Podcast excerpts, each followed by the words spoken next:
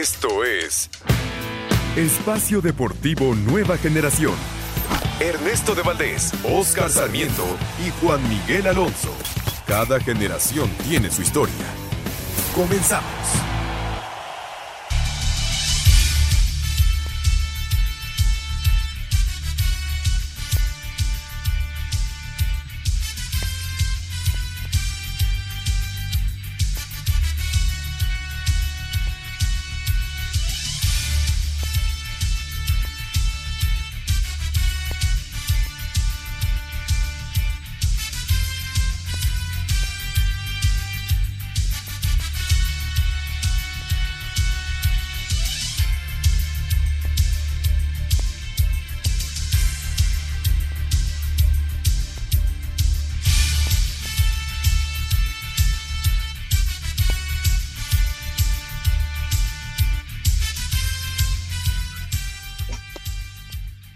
Amigos, amigos, ¿cómo están? Bienvenidos. Esto es el espacio deportivo Nueva Generación de Grupo ASIR para toda la República Mexicana.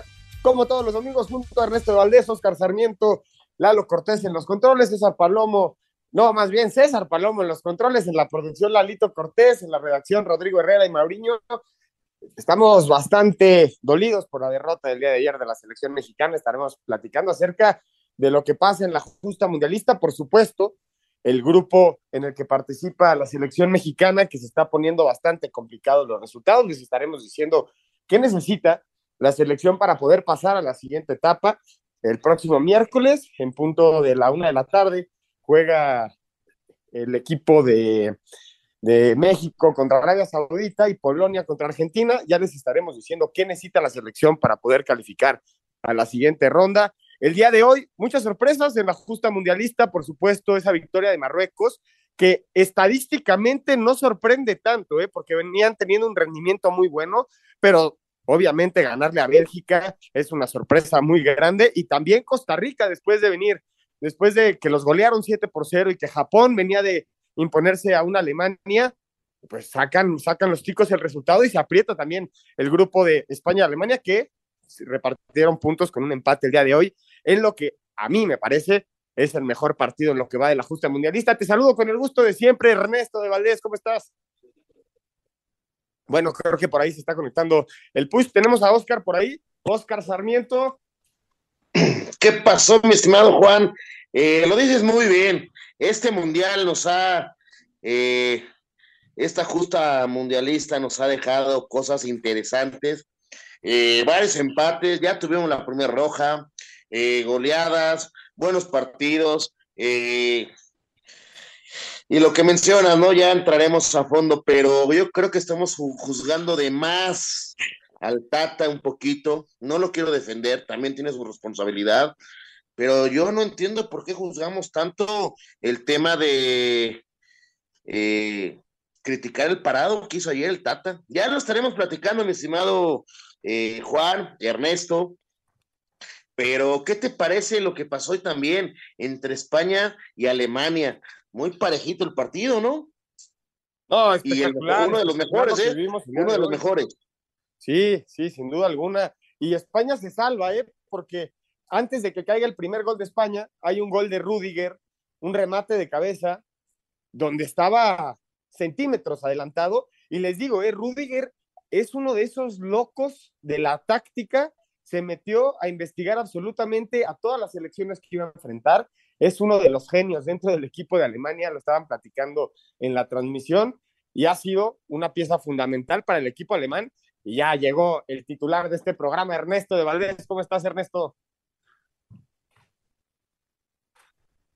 Ah, pues creo que tiene pena Ernesto el día de hoy, no, no sé qué está pasando con él, anda pues anda dolido por la derrota de México, sinceramente, Oscar.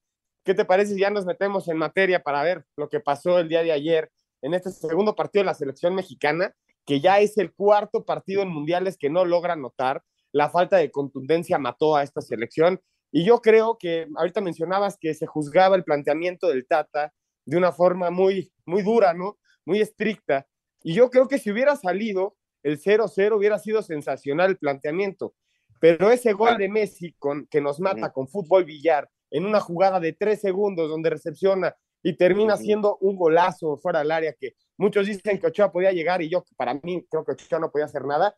Eso hizo y demostró las carencias del equipo mexicano en la parte ofensiva porque no teníamos forma de responder. Y yo creo que la crítica viene por la respuesta ofensiva de la selección que tuvo. ¿Por qué? Sacas al Chucky y sacas a Vega. Entra Raúl Jiménez y entra el Piojo Alvarado, que me parece que es el cambio que más se critica en este momento. Me hizo recordar ese cambio de Rafa Márquez con el Bullet Peña en aquel mundial. Pero yo creo que la respuesta de México es lo que se critica, porque el planteamiento inicial antes del primer gol íbamos muy bien, Oscar. A ver, o sea, tú, yo, yo estoy de acuerdo contigo. Eh, los cambios no nos gustaron. No nos terminaron no de funcionaron. convencer. No nos terminaron porque no funcionan. No fueron revulsivos. Esa es la primera. La segunda, eh, la selección mexicana tiene un problema, ya lo mencionas, desde hace cuatro, cuatro partidos eh, mundialistas, la falta de gol. Tenemos problemas de gol. Es un tema, es un tema este, importante, porque si no haces gol no vas a ganar ningún partido. Y ayer, muy puntuales, yo te digo, el, único tema del once inicial que hizo el Tata, con lo único que yo te puedo decir, este, híjole, creo que hubiéramos sido mejor ese, de lugar de HH, poner a Edson Álvarez. ¿Por qué? Porque es un tipo eh, que tiene más físico, eh, defiende más y, aspectos así. Y es momento importante. En el primer gol, esos tres segundos que tú dices, lo deja Héctor Herrera, Juan, Ernesto, me parece, me parece de llamar la atención, porque nos hacen goles de risa. Les das tiempo a estos jugadores. Con su calidad técnica, nos mataron. Y nos, nos vimos eh, mal nosotros por cómo nos hacen los goles, pero 50 minutos, el equipo 55 minutos, el equipo fue eh, ordenadito, es más, ¿qué pasa si Vega hace ese gol de tiro libre que no estuvo tan lejos? Entonces, bueno, me, parece que, estamos juzgando de más. Tiro libre se la termina quedando el portero con las dos manos. Tampoco, tampoco fue muy peligroso el tiro. Es no, yo no porque para nosotros fue la aproximación más cercana que tuvimos, pero si tu aproximación fue más cercana es un tiro libre donde el portero la, la agarra a dos manos, pues no fuimos nada peligrosos adelante. Y ya está aquí Ernesto Valdés Franco, te cedo la batuta, Ernesto, ¿cómo estás? Yo sé que estás bastante enojado. ¿Qué pasó, Juan, Oscarito? Un gusto saludarlos, por supuesto también a Lalito, a César, a Rodrigo, fuerte abrazo que, a todos ellos que hacen posible este programa. Eh, bien, bien, después de la derrota eh, mexicana, eh, ciertamente en los primeros 45 minutos, Oscarito, me parece que el equipo hace un buen partido, con presión alta, que era la, la, mejor intención, ¿no? así le ganó Arabia Saudita, creo que tenías que ir a presionar a Argentina, la única forma, y escuchando a Ricardo Antonio Lavolpe hablar, la única forma de ganarle a Argentina era quitarle el balón, ¿no? Y 45 minutos la selección lo hizo muy bien. Después me parece que se cansó, se cansó el, equipo, se cansaron los jugadores y entonces sí, Argentina fue con todo hacia adelante y, ahí fue donde, donde te mata, ¿no? Dejar a Lionel Messi solo en eh, las inmediaciones del área, pues es un grave error, ¿no? Herrera no alcanza a cerrar, viene el gol de, Messi y entonces ahí el equipo se vino un poco para abajo. Si tú te das cuenta, Oscarito, un minuto antes de que caiga eh, el gol de Lionel Messi, el Tata Martino ya tenía en la banda sus cambios, ya tenía a Uriel Antuna y a Raúl Jiménez para ingresar al campo. Creo que le faltó un minutito al Tata Martino para que le saliera a la perfección lo que él había planeado, ¿no? Que era esperar, esperar, esperar y entonces sí, cuando Argentina estaba, eh, cuando Argentina fuera hacia adelante, ponerle mucha más velocidad y eh, cuando, cuando vienen los cambios, pues ya era demasiado tarde. Sí, totalmente de acuerdo contigo. Eh, lo dices muy bien, un minuto, 60 segundos fue donde teníamos y no tuvimos esa falla de, ese minuto. Ahora, yo también creo que ya también, híjole, estamos eh, acribillando de más a Ochoa otra vez. Ochoa nos, no, no, nos salva el partido a, media semana. Eh, ayer no se le puede jugar en los goles, no se le puede juzgar en los goles. otra vez culpa de Ochoa, otra vez el Tata. Yo nada más pregunto, y no estoy defendiendo ni al jugador, ni a jugador Ochoa, ni al técnico Tata, no lo defiendo. También tiene su culpa el Tata. ¿Por qué él armó esta selección? Pero lo importante a lo que quiero llegar, Ernesto Juan, es el jugador dentro de la cancha tiene la responsabilidad. Se hicieron largos en ese gol de Messi, donde se nos termina. Sí, creo que, y estoy de acuerdo, ¿eh? creo que por momentos, pues la crítica va mucho más enfocada hacia el director técnico que tiene un grado grande de, responsabilidad, Juan. Pero como bien dice Oscar, pues al final los que juegan son los que están en la cancha, ¿no? Y, ellos fueron los que en algún momento, eh, eh, pues en ese momentito, un pequeño descuido y, la calidad técnica de un jugador como Lionel Messi, pues te hace completamente la, la diferencia, ¿no? Lo cierto es que después la reacción del equipo y la reacción de Gerardo Martino, Juan, eh, al meter al Piojo Alvarado y Antuna y a Raúl Jiménez cuando, pues me parece que son tres de los jugadores con menos capacidad en este momento y cuando estás buscando una reacción contra una selección tan poderosa como Argentina, ahí creo que sí, el Tata Martino se equivocó. Estoy, estoy totalmente de acuerdo con ustedes, creo que se le achaca mucho a, al Tata por el planteamiento, porque pudo haber funcionado. Si Messi no hubiera tenido esos tres segundos para el primer gol, iba a ser difícil que se abriera el marcador porque sinceramente estábamos defendiendo muy bien. Montes hizo un partidazo, un partidazo. Y a pesar de que no nos gusta la alineación a muchos de inicio, porque está la ausencia de Edson, y también pasa que Guardado sale en el primer tiempo y entra Eric Gutiérrez, que termina siendo el que, pues, al, que se quitan adentro del área para hacer el 2 a 0 también, hay que decirlo, y la vaca sagrada de, del Tata Herrera, que fue el que no pudo detener a Messi en el, gol. sí, hay ciertos puntos a destacar, pero lo que pasa después del gol de Messi es una radiografía del fútbol mexicano. Es, una, es un golpe de realidad, son las armas que tenemos y que llevamos a resolver.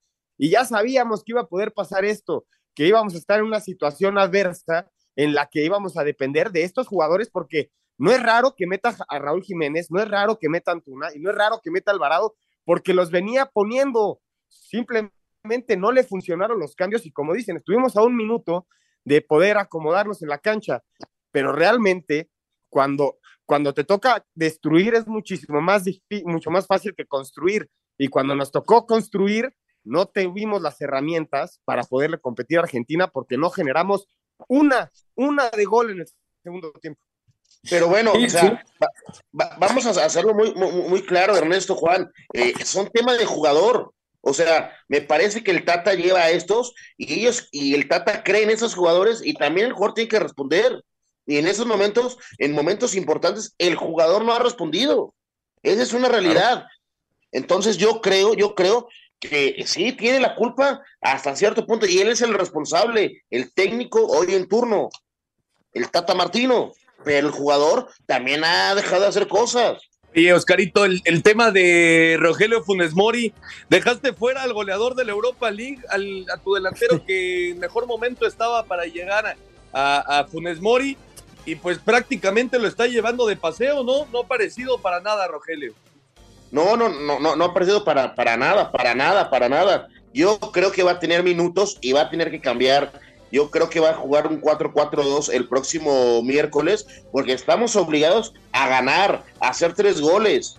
No estamos eliminados todavía, ¿eh? tenemos esperanzas y hay que intentarlo. Vamos a una pausa. Regresando, escuchamos las reacciones después de la victoria de Argentina 2 por 0 ante México y platicamos justamente de lo que viene el miércoles Santa Arabia Saudita y eh, los, eh, los panoramas que tiene la selección si quiere estar en los octavos de final de Qatar. Regresamos. Ningún jugador es tan bueno como todos juntos. Espacio Deportivo Nueva Generación. Un tuit deportivo. Caos absoluto. Zenit y Spartak de Moscú protagonizan pelea campal durante duelo de la Copa de Fútbol de Rusia. Arroba medio tiempo. México es una gran selección porque todos somos parte de ella. La selección de reservas Volaris presenta.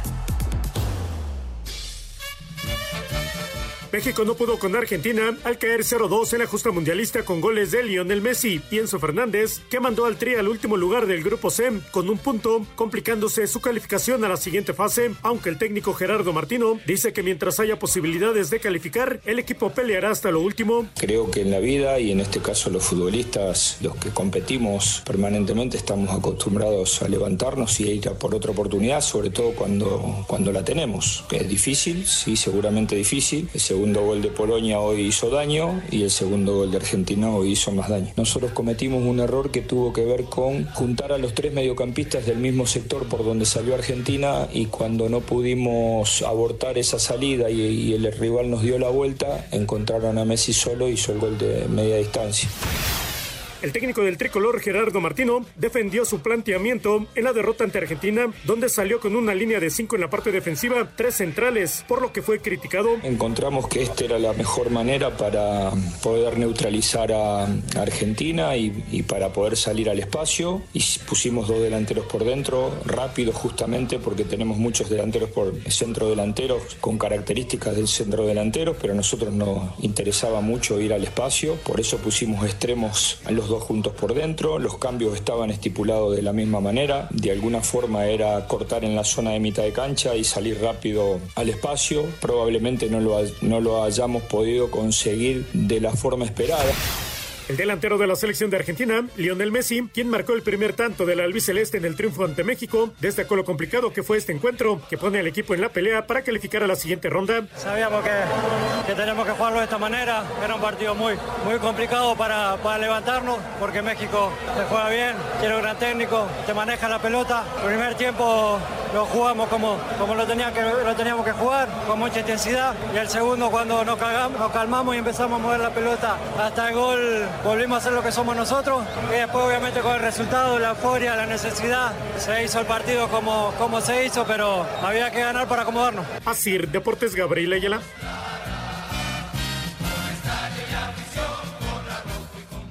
Perfecto, ahí están las reacciones después de la victoria de la selección de Argentina, eh, que deja pues muy mal parado, Juan, a la selección mexicana de cara al próximo miércoles, la última jornada de la fase de grupos. Sí, está complicada la situación. Todavía, lo decía Oscar antes del corte, no estamos eliminados. Estamos en una situación similar a la de Alemania, ¿no? Necesitamos. No, bueno, no, Ale Alemania necesita ganar y ya. Sí, y que Japón no gane.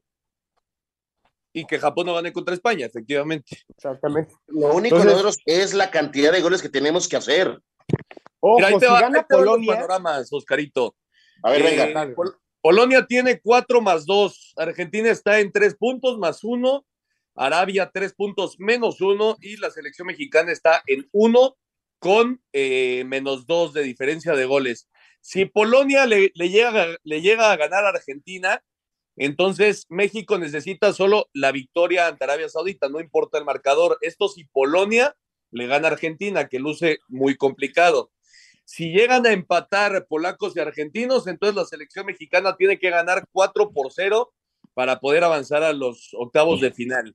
Y si eh, es victoria para el albiceleste, entonces 3-0. necesitas que Argentina le gane a Polonia y México le gane a Arabia Saudita y entre los dos hagan una diferencia de cinco goles o de cuatro, pero con cuatro ya nos iríamos al tema de las tarjetas amarillas porque Polonia y México estarían empatados en todos los rubros, entonces eh, con seis Un 2-0 de Argentina. México, con, con cuatro Polonia, entonces nos iríamos al criterio de desempate por el fair play que eh, en este momento le pertenece a, a, los polacos. Así están los panoramas, Oscar. O sea, Ernesto, si Argentina le gana 1-0 a Polonia, nosotros necesitamos hacer cuatro goles. Si le gana 2-0, necesitamos hacer tres. O- Si le gana 3-0, necesitamos hacer dos. Así va, Sí, ¿no? Efectivamente, o tres, esperando que tengan más tarjetas amarillas en el partido que tú, que la selección Bueno. mexicana. Sí, ya está, está, se está complicada la situación, pero también esta Argentina, Ernesto, no sé qué opinan ustedes, con los dos partidos que le hemos visto, no, no, es, no es la selección que nos pintaron al principio del Mundial, ¿eh? Yo creo Sí, que por supuesto. el partido contra Polonia y Argentina va a ser un partido cerrado, no está casada la victoria de Argentina, ojo ahí, ¿eh? Sí, de acuerdo. No, bueno, el, el mejor panorama para México, Oscar, sería que Polonia ganara el partido, ¿no? Pero luce complicado. Ciertamente no ha jugado en gran nivel eh, esta Argentina, pero con, con, el pensamiento y sabiendo que necesitan ganar sí o sí para estar en la, en la siguiente fase, porque también eh, eh, Arabia puede dar la, la sorpresa, ¿eh? Si Arabia le gana a México, entonces Arabia va a estar calificado de forma directa. Sí, por supuesto. O sea, aquí el tema importante es que nosotros mismos nos hemos complicado el panorama por el tema de no hacer gol. Repito, el problema fuerte de la selección mexicana es que no tiene gol. Y por ahí, por ahí pasa, Juan, justamente por lo que dice Oscar, pues la, la, poca esperanza que tiene la afición mexicana. ¿Por qué podríamos llegar a creer que el equipo pueda hacer tres, cuatro goles contra Arabia Saudita cuando en 180 minutos has tenido una de, una de peligro, en los dos partidos, una de peligro y fue un tiro libre. Sí, estoy, totalmente de acuerdo con ustedes, pero si algo pasa en los mundiales es que existen las sorpresas y a veces los resultados se nos dan a favor, como por ejemplo el de Marruecos hoy contra Bélgica, nada, nadie le daba el 2-0 a Marruecos, era impensable, ¿no? Pero surgen estos resultados. Yo creo que contra Arabia tenemos una gran oportunidad. La bronca es que nos enfrentamos pues, a nuestro talón de Aquiles, que es la contundencia arriba y la generación de gol, que tenemos que hacer lo que no hicimos en los, en los últimos dos partidos, por no decir en los últimos dos años que no fuimos contundentes arriba. Y en los últimos dos mundiales, Juan, también. ¿Sí? La selección mexicana no anota en mundiales desde, desde el, mundial de desde Corea del 2014 o sea, es, desde la perdón desde el partido contra Alemania así, de, perdón, contra Corea, contra Corea, El, 2 por, el, el 2 por 1, el Chicharito y Carlos Vela de penal. Desde ese momento, la selección mexicana no nota un solo gol en, en mundiales. Entonces, luce complicado, Oscarito, pero pues, por supuesto que lo van a intentar. Y, y, decías de la formación, ¿no? Que puede presentar el Tata. Ahí les va cómo, cómo iría yo y me dicen qué piensan. Yo saldría con Ochoa en la portería, con Montes Moreno, que me parece que no va a poder jugar por doble amarilla, Así que eh, iría con Johan Vázquez, por la banda izquierda jugaría con Arteaga, por derecha con Kevin Álvarez, la contención, dos hombres, Edson Álvarez y Luis Chávez, y jugaría con cuatro arriba, Irving Lozano, Alexis Vega, Henry Martín y eh, Rogelio Funes Mori. Así yo pararía, Oscar. Híjole, yo, yo no, a ver, yo, yo, yo lo único que te cambiaría es este, no meto a Funes Mori, yo meto a Henry Martín no, los dos. No, no, no, te estoy diciendo que los dos, Henry Martín y Rogelio Funes Mori. Ok, ok. Eh, híjole, ¿y tienes de, revulsivo a Raúl Jiménez? A mí no me gusta que juegue Raúl Jiménez, no anda. Pero es un tipo que realmente contra Polonia lo que nos demostró que es un tipo que sabe retener la, la pelota y te pueden hacer una falta. Con todo el nada, Oscar no demostró nada. Nada en los, en los dos partidos. Está bien, no es meterte con el jugador, ni, ni, querer, ni querer reventar, simplemente es hablar de lo que vimos en la cancha. Raúl Jiménez en las dos participaciones que ha tenido en este mundial está muy lejos, muy lejos de la versión del Wolverhampton, que era uno de los mejores delanteros de la Premier League. Nos casamos con la nostalgia de, de lo que puede llegar a ser porque sabemos de sus facultades, pero la realidad es que hoy Raúl Jiménez no está en el nivel que nos mostró antes y no es una solución arriba. Oye, Juan, ya para acabar y, vamos a ir a un corte, ¿a ti te gusta el 4-2-2-2? Es decir, dos condiciones, dos abiertos y dos centros delanteros. A mí me gustó mucho eso de Chávez y Edson en media cancha y salir con todas las armas arriba porque es lo que necesitamos, necesitamos ser sumamente ofensivos. Pues sí, necesitas goles, no hay de otra y, y pues lo va a intentar la selección mexicana. Luce muy complicado el panorama, pero pues hay que seguir apoyando al tricolor. El partido se juega el miércoles a la una de la tarde, al igual que el otro partido, el de, el de Argentina en contra de Polonia, ya en la tercera fase de, la tercera jornada de, de, fase de grupos, entonces ya se juegan los dos partidos a la misma hora. México, una de la tarde contra Arabia Saudita en busca de un auténtico milagro. Vamos a una pausa y regresamos con mucho más de Qatar 2022. Ahora ya sabes que en la selección somos más de 26. Únete, la selección de reservas Volaris trajo para ti. Un árbitro divide opiniones. Algunos se acuerdan de su padre y otros de su madre. Espacio Deportivo Nueva Generación.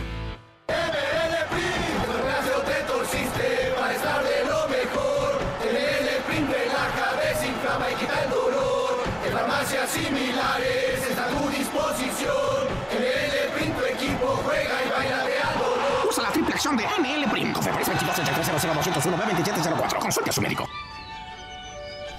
En esta temporada de frentes fríos, hay cambios bruscos de temperatura, lluvia, vientos, heladas, nieve e inundaciones. Con frente frío no me confío, por eso siempre escucho el pronóstico del tiempo. Abrígate bien para reducir el riesgo de enfermedades respiratorias. Con la Conagua y el Servicio Meteorológico Nacional estamos prevenidos. Gobierno de México. Hoy mucha gente no lo recuerda, pero hace solo tres décadas las elecciones generalmente acababan en conflicto. Había toma de alcaldías y carreteras, huelgas de hambre, marchas e incluso violencia, porque el voto no se respetaba. Surgieron entonces instituciones clave de nuestra democracia como el Tribunal Electoral, que permite que hoy en México se resuelvan pacíficamente los conflictos entre partidos. A mí me importa mucho esta historia, ¿y a ti? Informe de labores. Tribunal Electoral. Protege tu voto, defiende tu elección. El tráfico y clima son información que sirve. En 88.9 Noticias. Hola, ¿qué tal? Seguimos con más información. Te comento, hay avance lento en Florencia, de Chapultepec a Paso de la Reforma, el avance difícil en Fray Servando, del Eje 1 Oriente a Francisco del Paso y Troncoso, hay avance complicado en Río Consulado desde Gran Canal a Paganini, lento avance en la autopista México-Cuernavaca, de la caseta de cobro de Tlalpan a Viaducto Tlalpan, con buen avance insurgentes de Río de los Remedios al Eje 4 Norte, avanzarás bien en Paso de la Reforma, de Constituyentes a Monte Líbano, ocurrió un accidente en la autopista México-Querétaro a la altura de Perinorte, dirección Ciudad de México. La temperatura 18 grados. Para el día de mañana lunes espero una máxima de 24 y una mínima de 11. Soy Mónica Villalobos. Sigue en 88.9 Noticias. Información que sirve. Tráfico y clima cada 15 minutos. Un tuit deportivo. Luego de la derrota de Bélgica a manos de Marruecos en Qatar 2022, diferentes actos vandálicos se dieron en Bruselas, capital belga, arroba Reforma Cancha. Ahora vamos con lo más importante hasta ahora en el Mundial. Arabia Saudita sufrió un golpe de realidad tras perder 2 por 0 contra Polonia, donde Robert Lewandowski por fin pudo anotar en un mundial. A pesar de la derrota, el técnico Herr Renard se fue satisfecho con la entrega de sus jugadores y deja en claro que siguen en la pelea por uno de los boletos octavos. Fue otro partido después del segundo gol, pero debo decir que estoy orgulloso de mis jugadores. Hicimos un partido fantástico. No creo que nadie pensaba que podríamos hacer un partido así, que fuéramos capaces de hacer este partido, pero lo hicimos y volvimos a enseñarle al mundo de lo que somos capaces. Lamentablemente no fuimos efectivos y perdimos, pero seguimos con vida. No piensen que estamos muertos. Ahora Polonia con cuatro puntos buscará amarrar el pase ante Argentina, mientras que los árabes se juegan su última carta ante México. Para Sir Deportes, Axel Toman.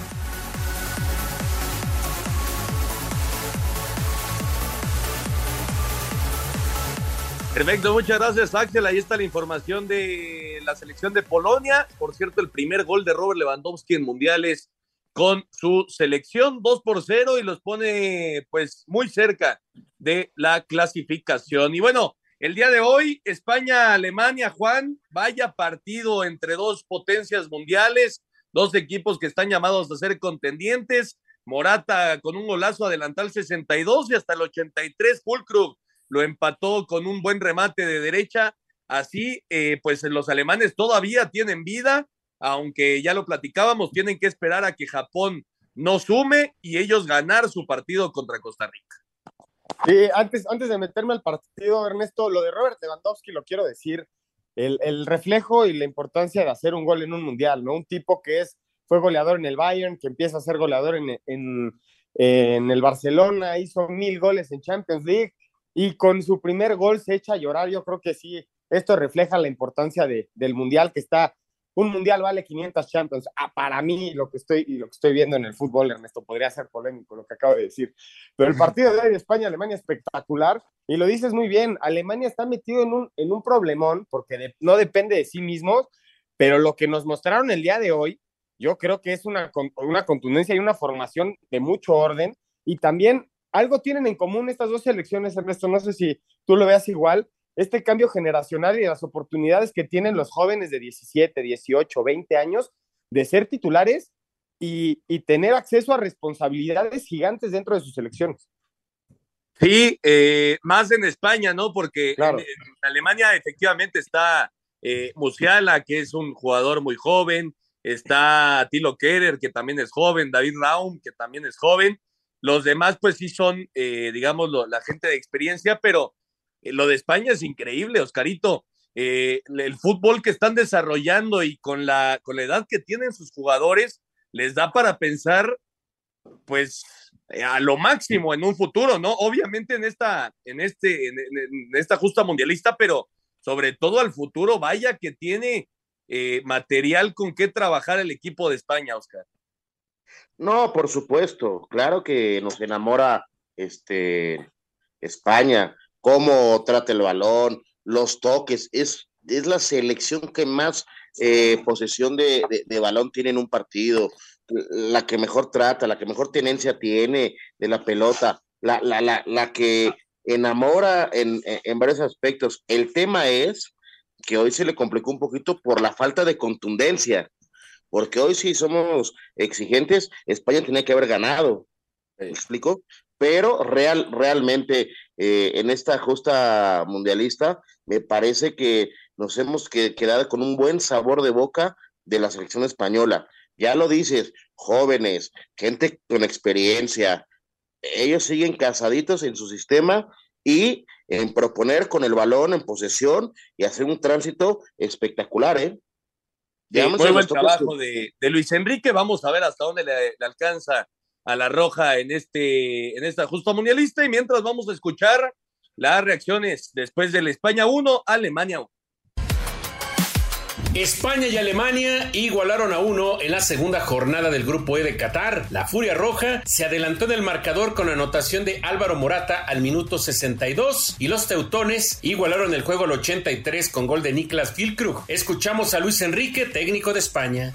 Estoy prácticamente de acuerdo en un 95% de lo que comentas. Yo creo que nos ha faltado finura y frescura durante todo el partido. Si lo he comentado antes en una respuesta, ha sido la jugada de Marco, 90 la jugada que hemos hecho que Marco Asensio con el 1-0 ha tenido al borde del área un disparo que ha chutado de primeras, le ha botado un poco y se le ha ido arriba. Un jugador con el chut que tiene Marco, si, hacemos, si hubiéramos hecho el segundo, habría sido eh, importante yo creo que decisivo. En sus últimos encuentros de la fase de grupos, España se va a enfrentar a Japón, mientras que Alemania lo hará en contra de Costa Rica. Para Sir Deportes, Memo García.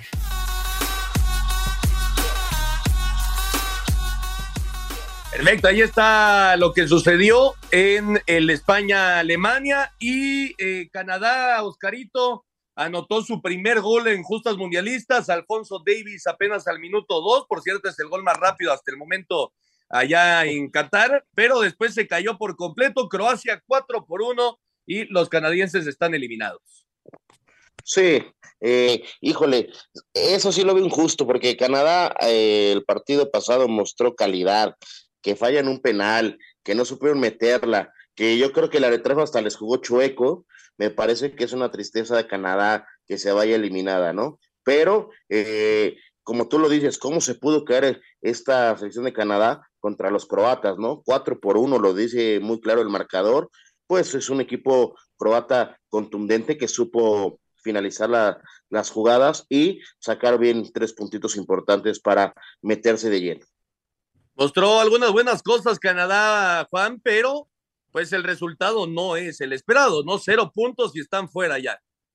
Sí, demostró buenas cosas, pero finalmente suma dos derrotas, Ernesto, cinco goles en dos partidos. Entonces el balance tampoco, deportivamente, puedo entender por qué el buen comentario de Canadá, por la intención que tiene el equipo, por cómo se para en la cancha, es un equipo que intenta proponer, que va al frente. Alfonso Davis parece que la selección es su equipo de la escuela, no suelta la pelota, es un protagonista. Entiendo por qué se dice, pero deportivamente hablando, un fracaso.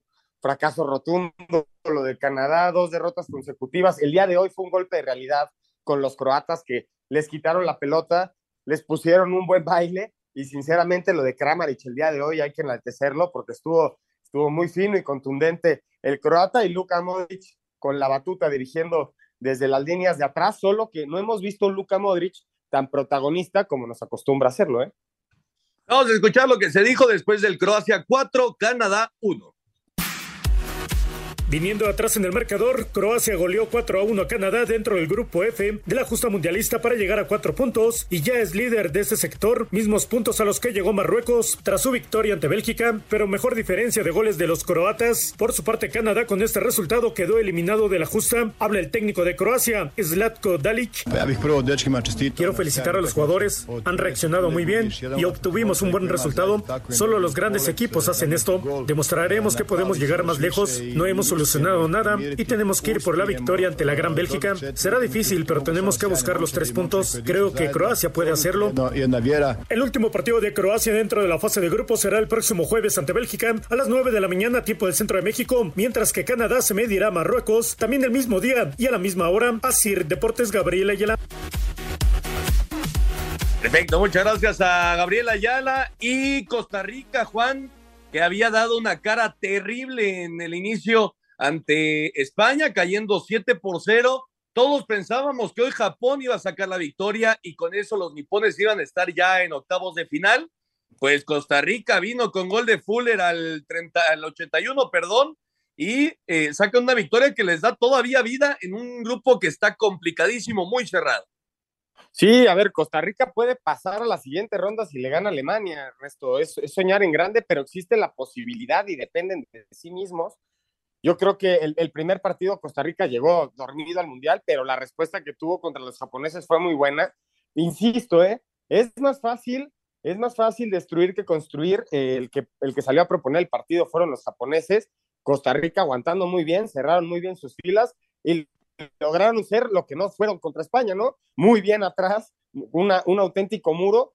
Y por el lado de Japón, yo creo que Japón también deja ir una gran oportunidad de un muy buen mundial que inició con una victoria ante Alemania y que en el, en el papel tuvo que haber conseguido su clasificación en el segundo juego. ¿eh? Sí, habían sorprendido a los, a los teutones jugando muy bien al fútbol y, y, efectivamente, pues ahora se complicaron todos, Carito, van a tener que ir contra España buscando sacar puntos y esperando el resultado también de Costa Rica y Alemania. Sí, tú lo dices muy bien. España es la única selección invicta en este grupo, la que mejor muestra, eh, repito, la tenencia del balón, la, la, las jugadas claras de gol. Es una selección que se pone al frente del arco rival cinco o seis veces claras de gol, ¿eh? ¿eh? la selección española. Yo creo que, pues, va a ganar, va a terminar ganando este España y ahí, y ahí va a ser la, la selección eh, cabeza de ese grupo. Y la otra, ¿no? Lo, los nipones, como tú dices, yo creo que ahí, ahí va a ser el, el, tema importante, ¿no? Pues sí, vamos a ver qué pasa en la tercera jornada. Está bueno este grupo E de la justa mundialista. Vamos a escuchar lo que se dijo después de la victoria tica 1 por 0 ante Japón. Costa Rica lavó su nombre y Japón se llevó una sorpresa, pues tras la oleada que sufrieron ante España y que los samuráis vinieran de pegarle a Alemania, los ticos llegaban como víctimas al segundo partido, pero con un orden defensivo y un golazo de Keisher Fuller, se llevaron el triunfo 1 por 0. Habla el técnico Luis Fernando Suárez. Bueno, volvió a lo que siempre ha hecho, o sea que no es que haya un cambio significativo respecto a lo que normalmente juega Costa Rica. Eso indica claramente que el partido pasado fue un accidente. Me parece que lo demás es una propuesta que en determinado momento es la nuestra y que la sabemos hacer y que afortunadamente dio resultados. Tuvimos pocas llegadas, pero lo más importante hoy era ganar. Ahora los ticos buscarán cumplir el milagro cuando se enfrenten a Alemania, mientras que Japón cerrará la actividad del grupo ante España para Sir Deportes, Axel Toman. Perfecto, muchas gracias Axel. Y la sorpresa del día, Juan, la selección de Marruecos que le ganó 2 por 0 a Bélgica y complicó muchísimo, pero muchísimo la calificación de, de, los belgas, de los Red Devils a la, a la siguiente fase. Marruecos llega a cuatro puntos y va a enfrentar a Canadá, ya eliminada en la tercera jornada, así que pues es muy probable que Marruecos esté en la siguiente fase.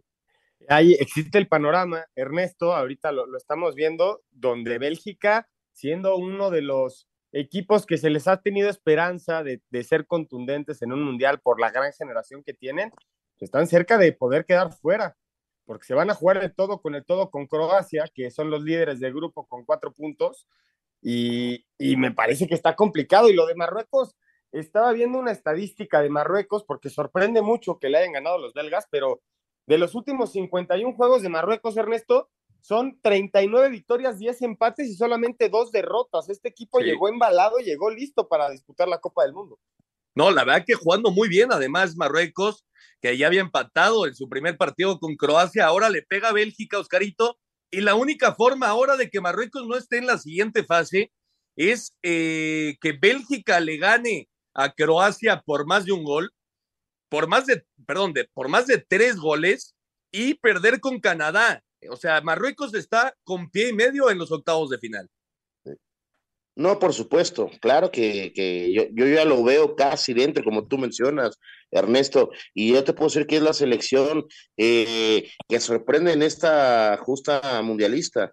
¿Por qué? Porque nos, con cuatro puntos no, nos llama la atención cómo está jugando y es una selección eh, discreta que sabe hacer los goles y defiende muy bien. Bélgica o Croacia están eh, pues al borde, al borde de la eliminación. Vamos a escuchar lo que sucedió en Marruecos 2, Bélgica 0. Marruecos logró tercera victoria mundialista de su historia al sorprender 2-0 a Bélgica, cuadro que no perdía en fase de grupos desde Estados Unidos 94. Tiro libre directo obra de Abdelhamid Sabiri a la parte inferior del poste izquierdo de Thibaut Courtois en el minuto 74 y disparo de Zakaria Bucal en el 92 determinó el resultado. Habla Roberto Martínez, estratega de los Diablos Rojos.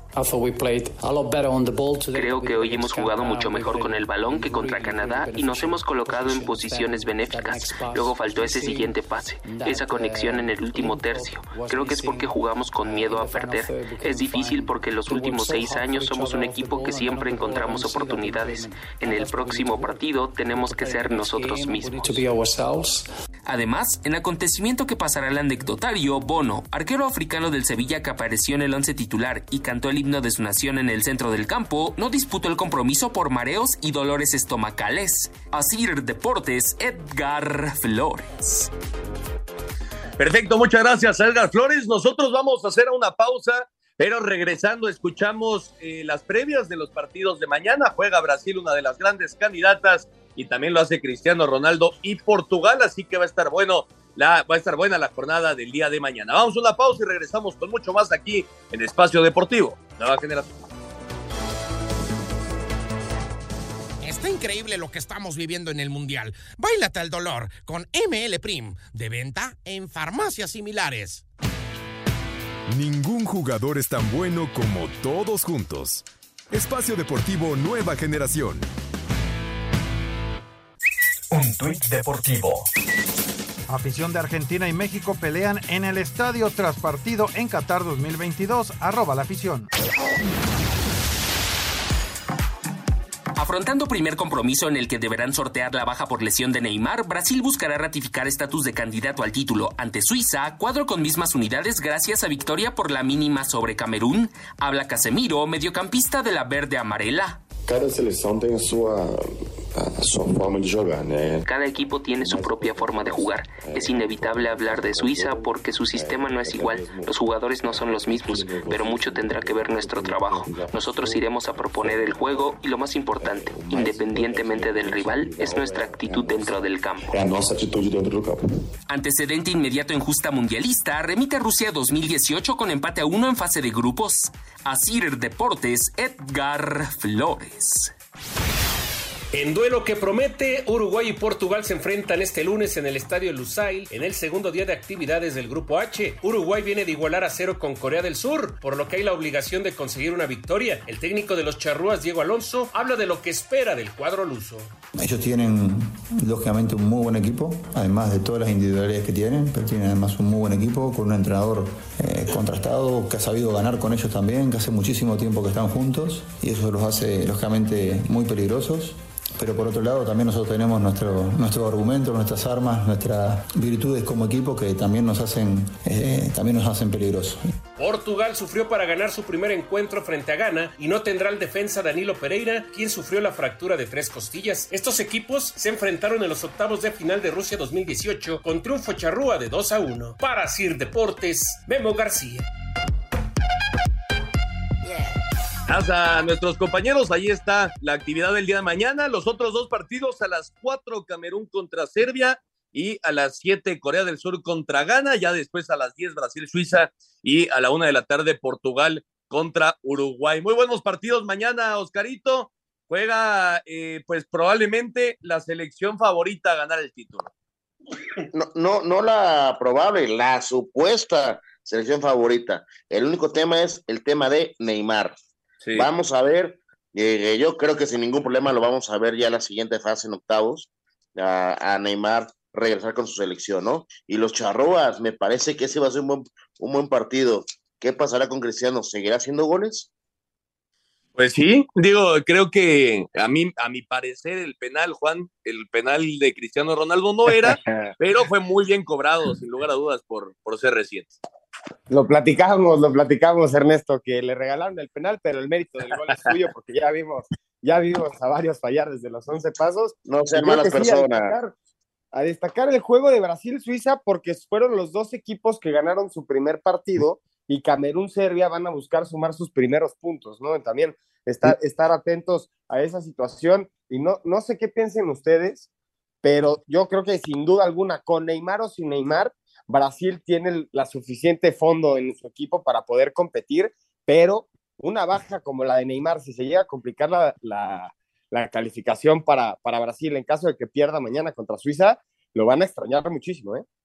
Sí, obviamente lo, lo que lo que representa Neymar para, para este equipo brasileño es muchísimo, Oscarito, pero pues también tienen con qué eh, suplirlo, ¿no? Esa es una realidad.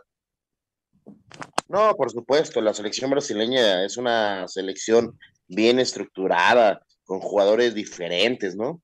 El tema es que queremos ver que cumpla minutos el jugador de Pumas, ¿no? Dani Alves. Pues sí, luce, luce complicado, ¿no? Luce complicado que pueda tener minutos Dani Alves con la calidad que hay en este, en este equipo brasileño, pero veremos, veremos si es la opción de, de Tite el día de, el día de mañana. Así que a las 10 este Brasil-Suiza y a la 1 Portugal-Uruguay. Uruguay necesita sí o sí sumar puntos, Oscar, eh, Juan. Sí, sí, Uruguay está, en una está contra las cuerdas porque recordemos que el primer partido le empata con Corea del Sur, tienen un punto cada uno y necesita forzosamente empatar o ganar para poder en el tercer partido calificarse a la siguiente ronda. En caso de que pierda el día de mañana Uruguay, estaría en la misma situación que México, en el último lugar del grupo con un punto, y bueno, esto asumiendo de que gana también sume, ¿no? Sí, a ver, ya para acabar el tema justa mundialista, Oscarito, después de una semana de actividad, tus tres grandes favoritos, creo que vamos a estar en la misma los tres, pero a ver, venga. Eh, Brasil, ¿Ah? España, España ¿Ah? y Portugal. Ah, caray, a ver tú, Juan. Yo voy con Francia, que es el que más fuerte he visto. Brasil, el segundo partido sin Neymar, seguramente van a ser muy fuertes. Y podría ser España o Portugal, también pongo esos dos. Pues mira, yo me voy a quedar con Brasil como la número uno. Creo que es el equipo más fuerte de, la justa. Como número dos, creo que Francia ha demostrado el poderío que tiene y, y con Mbappé en un plan grande, creo que pueden ir a pelear por el bicampeonato. Y pues en tercero me voy a quedar con Argentina. Yo no los doy por muertos, ¿eh? Argentina, si le gana a Polonia, va a calificar. Y, en el último, en el último Mundial de Messi, Oscarito, pues Argentina no la podemos eh, dejar fuera tampoco. Está bien, estoy de acuerdo contigo, pues nada más yo te digo una cosa, factiblemente se enfrenten antes de una final Brasil-Francia, ¿no? Entonces ahí estás tú metiendo, te estás matando con un equipo. No, de hecho, bueno, si se da la lógica, la semifinal sería Brasil-Argentina. Brasil-Argentina. Y se encontrarían en la final Brasil-Francia. Ok, ok, ahí, me confundí. Esa final la queremos ver todos, ¿eh? la de Francia contra, contra Brasil. pues sí, sería. Sería muy bueno. Pero, yo creo que yo creo que sí tendría terminando ganando Brasil. O sea, hoy la capacidad de Brasil. Ahora, no me echen muy, muy rápido y muy fácil a, los españoles, ¿eh? no sean malos. No, no, y Portugal y, alguna sorpresa por ahí que siempre hay en las justas mundialistas. Bueno, ya veremos qué pasa en esta semana. Así ha sucedido hasta el momento la justa mundialista allá en Qatar. Dejamos de lado el tema fútbol y nos metemos en otros deportes con la ONEFA, porque ya hay campeón, los borregos del TEC de Monterrey que vencieron a los auténticos Tigres para levantar el título. Los Tigres no pudieron convertir en tercera y dos, dejándole la puerta abierta para que Borregos Monterrey empatara el marcador con tres segundos en el reloj y mandar el juego a tiempo extra, donde ambos equipos anotaron en sus dos series, pero los felinos fallaron a la hora de convertir, con lo que los lanudos ganaron la final de los 14 grandes 32-30, consiguiendo el título en su regreso a la ONEFA. Habla el coach del TEC, Carlos Altamirano. No era una final soñada, queríamos estar en nuestro estadio con nuestra gente, pero gracias a Dios están aquí. Y bueno, ¿qué te puedo decir? Una final con cualquier equipo, sí traíamos, hay algo pendiente con ellos y queríamos que fuera con ellos. Y bueno, merecido triunfo para nuestros muchachos. Con esto sigue la paternidad de Borrego sobre Tigres al ganarles la quinta final en la que se ven las caras, a pesar de que habían perdido el juego de temporada regular. Y los universitarios llegaban invictos al juego. Para Sir Deportes, Axel Toman. Muchas gracias, Axel Toman. Ahí está la información de la UNEFA. Y en la Copa Davis, Canadá es campeón al vencer a Australia. Lo escuchamos. A pesar de quedar eliminados en marzo pasado, pero con invitación para sustituir a Rusia debido al conflicto bélico, Canadá conquistó la primera Copa Davis de su historia, primera nación no europea desde 2016, al imponerse 2-0 a su similar de Australia, Denis Shapovalov por 6-2 y 6-4 ante Tanasi Kokinakis, seguido del triunfo por parte de Félix Auger Aliasim 6-3 y 6-4 sobre Alex Deminot, confirmaron a Canadá como el nuevo campeón del mundo. Además, la Federación Internacional de Tenis anunció que España e Italia recibirán wildcards en 2023. Asir Deportes, Edgar Flores. Perfecto, muchas gracias, Edgar Flores. Ahí está la información de la Copa Davis. Algunos eh, resultados interesantes en la semana 12 de la NFL. Los Bills derrotaron 28-25 a los Lions. Esto el jueves en Thanksgiving. Los Cowboys, los Carito, 28-20 a los Giants. Anda bien Dallas de cara a la recta final en el este de la Nacional. Y los Vikings 33-26 a los Patriots. Esto en los partidos de Thanksgiving. El día de hoy, los Bengals 20-16 a los Titans. Los Dolphins también andan en plan grande 30-15 a los Texans. Eh, los Jets 31-10 a los Bears. Washington le pegó 19-13 a, a los Falcons. Los Browns 23-17 a Tom Brady y los Bucks. Los Jaguars, la sorpresa de la semana. Jacksonville 28-27 a los Ravens. Ganaron los Raiders, por fin ganaron los Raiders 40-34 en tiempo extra ante los Seahawks. Vaya partido de Josh Jacobs con más de 300 yardas de la línea de scrimmage. Los Chargers 25-24 a los Cardinals, 49ers 13-10 a Saints, Chiefs 26-10 a Rams y en este momento Sunday Night Eagles están arriba 13-7 sobre Aaron Rodgers y los Packers. Mañana se juega el Monday Night con los Colts ante los Steelers. ¿Andan bien tus Cowboys, Oscarito? Normal, no me quiero agrandar, pero este año otra vez estamos dando que hablar, pero no quiero que pase como el año pasado, que la primera no se pillaron. Y también los Vikings de Juan andan bien. Nosotros vamos a ir al 5 en 1 para terminar. Cinco noticias en un minuto. La selección mexicana, después de la derrota el día de ayer, dos goles por cero con Argentina, entrenó este domingo en el estadio Alcor. Habla el técnico Gerardo Martino. El segundo gol de Polonia hoy hizo daño y el segundo gol de Argentina hoy hizo más daño. Nosotros cometimos un error. En la actividad de la jornada 2, este día en el grupo E, Costa Rica derrota 1 por 0 a Japón y España empata 1 con Alemania. En el F, Bélgica cae 2 por 0 con Marruecos y Croacia 4 por 1 con Canadá. En el Panamericano de Tiro con Arco en Santiago de Chile, Alejandra Valencia y Matías Grande, medalla de oro en equipo mixto recurvo al vencer a Estados Unidos. En la Copa Davis, Canadá se corona campeón al derrotar 2 por 0 a Australia. Y este lunes continúa la actividad en Qatar. En el grupo G, Camerún se enfrenta a Serbia y Brasil-Suiza. Además, en el H, Corea contra Ghana y Portugal-Uruguay. Perfecto, muchas gracias a Rodrigo por el 5 en 1. Nos estamos despidiendo, Juan. Eh, partidos de mañana y a partir del martes ya 9 y 1 de la tarde los encuentros. Sí, ya no, ya no nos vamos a tener que desvelar tanto. Mañana, 4 de la mañana, el último partido: Camerún-Serbia, Brasil-Suiza a las 10, Corea gana a las 7 y Portugal-Uruguay a la 1. Y a partir del martes, ya a las 9 y 1 de la tarde. La selección el miércoles, Oscarito. Vamos a ganar, vamos a calificar. Buena semana para todos. Vámonos, Juan. Nos vamos, buenas noches, muchas gracias a los que nos acompañaron. Vámonos, Oscar. ¡Vámonos! Muchas gracias a todos los que nos acompañaron. Esto fue Espacio Deportivo Nueva Generación. Que tengan una excelente semana y nos escuchamos el próximo domingo. Fútbol, béisbol, americano, atletismo, todos tienen un final Termina Espacio Deportivo Nueva Generación. Ernesto de Valdés, Oscar Sarmiento y Juan Miguel Alonso. Cada domingo de 7 a 8 de la noche por 88.9 Noticias. Información que sirve. Tráfico y clima cada 15 minutos.